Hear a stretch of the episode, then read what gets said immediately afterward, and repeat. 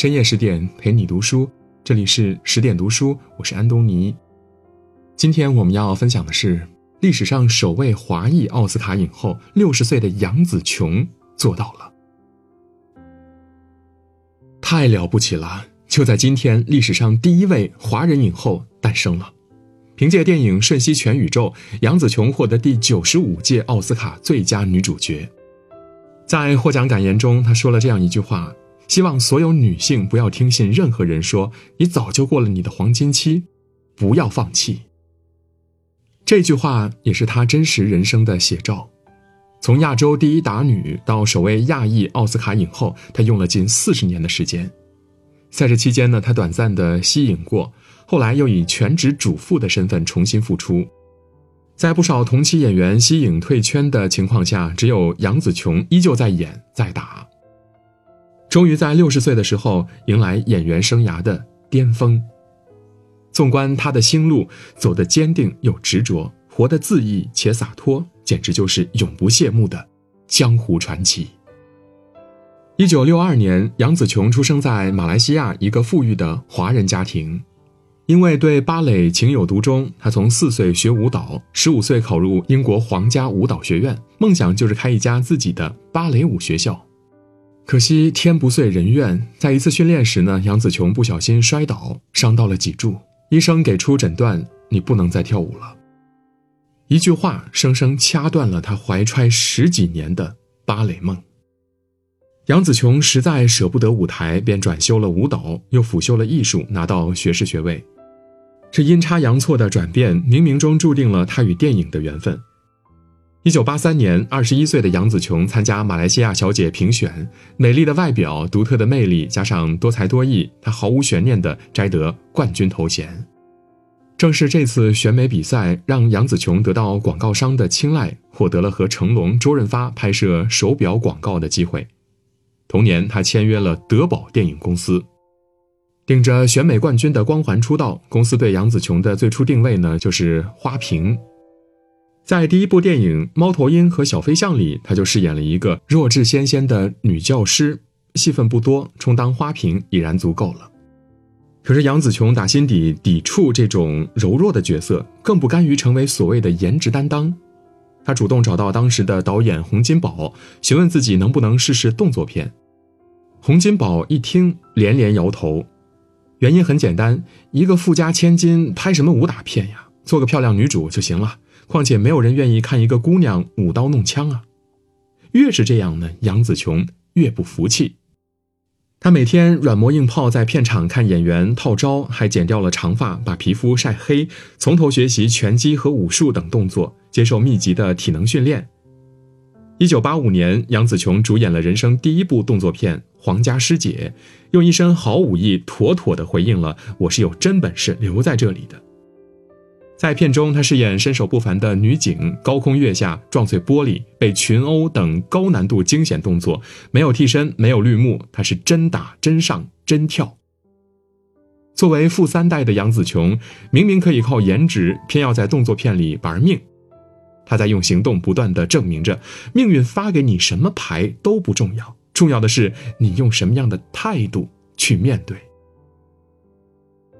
每个电影荧幕上的功夫明星都逃不出这样的命运，风光的背后满是伤痕。杨紫琼也不例外。一九九二年，她接拍了《警察故事三：超级警察》，其中有场吊车追逐的戏，杨紫琼双手吊在箱型货车上，被左右来回甩荡。殊不知，这一幕是现场人员操作失误导致的。杨紫琼当时异常挣扎，因为一旦被甩出去，后果不堪设想。好在呢，运气不错，凭借这部电影，她成为亚洲片酬最高的功夫女星。从这以后呢，杨紫琼比之前更拼更狠。仅1993年，她一口气参演了《东方三侠》《现代豪侠传》《新流星蝴蝶剑》《咏春》《太极张三丰》《武侠七公主》六部动作电影。对杨紫琼来说呢，每拍一部戏就留一身伤。一九九五年参演《阿金的故事》，差点让他放弃职业生涯。当时是一场跳车戏，有人从天桥上一把把他推下，杨紫琼要顺势落在车上，谁知力度没有把控好。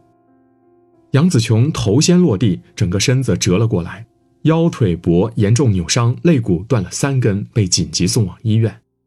这是她拍戏以来受伤最严重的一次，至今仍然心有余悸。但是杨紫琼没有因为受伤而畏惧演戏，无论多难的动作都真人出镜，用身体、用生命诠释演员的使命感。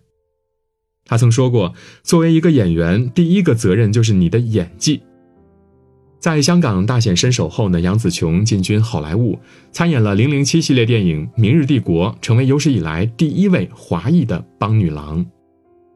而杨紫琼真正扬名海内外是电影《卧虎藏龙》的全球公映。二零零零年，三十八岁的她呢，凭借于秀莲一角被同时提名金马奖和金像奖的最佳女主角，还获得英国和美国的两个本土最佳女主角。之后呢，一项项殊荣向杨紫琼袭来，她并未因此迷失停止。在用动作片打开世界市场后呢，杨紫琼开始尝试多样化的角色。宋家王朝里世故稳重的宋霭龄，《艺伎回忆录》中左右逢源的甄美雨，《黄石的孩子》中善良正直的王太太，一路摔打，一次次伤痛，杨紫琼的戏路越来越广，心也变得愈加坚韧。有人说，热爱可抵岁月漫长，真正的热爱，不论多久，不管多难，依旧会满怀热情和期待。出道三十七年，在老茧和伤疤的包裹下呢，藏着杨紫琼一颗炽热的心，也造就了传奇。江湖从来不缺打星，唯独杨紫琼是一个神话。杨紫琼和梅艳芳的友谊是圈内的佳话，戏里他们是情同手足的生死朋友，戏外两个人是无话不谈的知心姐妹。梅艳芳患癌，第一个通知的是杨紫琼，第一个赶到医院的也是杨紫琼。而在他的葬礼上呢，杨紫琼打破女性不服灵的禁忌，亲自为好友扶灵，做最后的道别。他就是这样敢作敢为，不按常规出牌。对待友情如此，在爱情上也同样洒脱。一九八八年，事业向好的杨紫琼嫁给香港富豪潘迪生，婚后迫于老公的声望息影。可惜呢，这段婚姻仅维持了三年便结束了。他再次投身事业，开始拼命三娘的轮轴拍片。一九九五年，杨紫琼和同剧组的演员杨炳良日久生情，由于聚少离多，终以分手告终。在好莱坞拍戏期间呢，美籍医生 Allen 体贴的照顾让杨紫琼备受感动。一九九九年，他决定和 Allen 订婚，但是 Allen 提出要求，他必须息影。杨紫琼考虑再三，不想放弃钟爱的演艺事业，主动和他解除了婚约。如果在婚后不能做自己，不能做自己喜欢的事情，她宁愿选择不婚。直到二零零四年，有媒体拍到杨紫琼无名指上的钻戒，她大方承认新恋情，对方是大自己十六岁的法拉利总裁 Todd。尽管 Todd 已经向杨紫琼求婚十几次了，两个人直到现在还未结婚。不过，相爱六千天的时候，一向低调的杨紫琼罕见的发文庆祝。或许这种状态正是他想要的舒服关系。他曾坦言：“人生就是我们来享受的。”他的生活准则一直是遵循本心，活出自我。虽然很难，但是杨紫琼做到了。《卧虎藏龙》拍完那年，他做过一段自我鉴定。我不知道这世界上有多少女人可以在这个年纪还保持我这样的巅峰状态，不发胖，不乱讲别人是非，不靠风韵犹存和装嫩发嗲继续红下去。我做到了。如今年岁渐长，她还是天下无双的紫琼花，散发出由内而外的温润和从容。时尚圈的优雅现身，红毯上的惊艳造型，哪里还见侠气？全是岁月洗礼后的云淡风轻。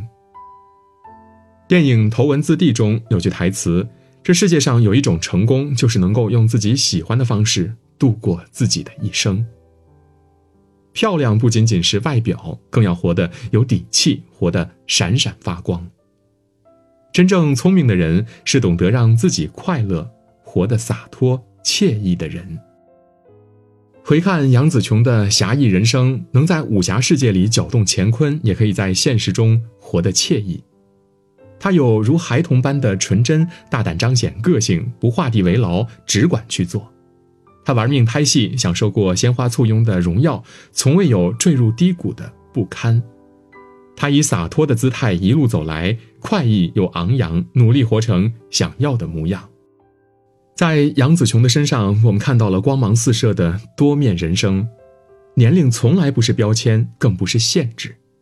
不被别人的眼光束缚，不活在他人的期待中，做想做的事情，按照自己的节奏持续精进。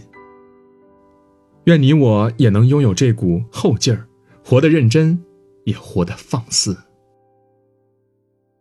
今天的文章就分享到这里，更多美文请继续关注十点读书，也欢迎把我们推荐给您的朋友和家人，一起在阅读里成为更好的自己。